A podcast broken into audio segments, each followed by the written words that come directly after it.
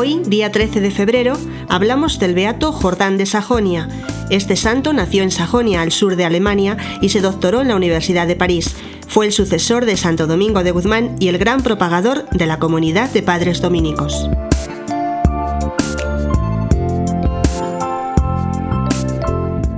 Jordán predicaba con elocuencia y conmovía los corazones de los creyentes, especialmente de los jóvenes.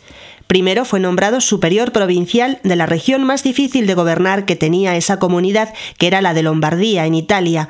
Luego, al morir Santo Domingo en 1222, fue elegido superior general, cargo que regentó durante 15 años hasta su muerte en 1237. Durante su mandato se fundaron 249 casas de la congregación y se hicieron seis nuevas provincias religiosas.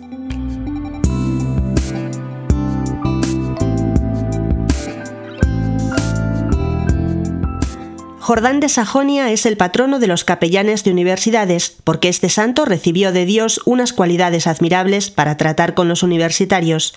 En la Universidad de Alemania conquistó para su comunidad a San Alberto Magno y conquistó también a Pedro de Tarantasia, que llegó a ser después el pontífice Inocencio V.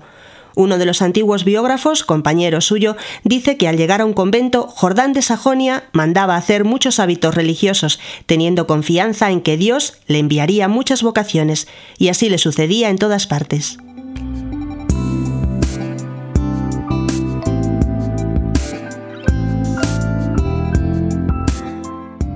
Jordán de Sajonia tuvo la inmensa alegría de vivir la canonización de su fundador, Santo Domingo de Guzmán.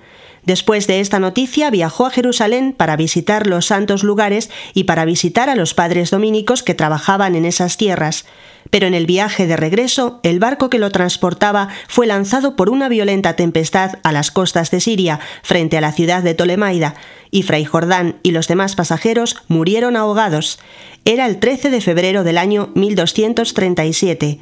Las olas llevaron a las orillas del mar el cadáver del padre Jordán y sus religiosos lo sepultaron con toda solemnidad.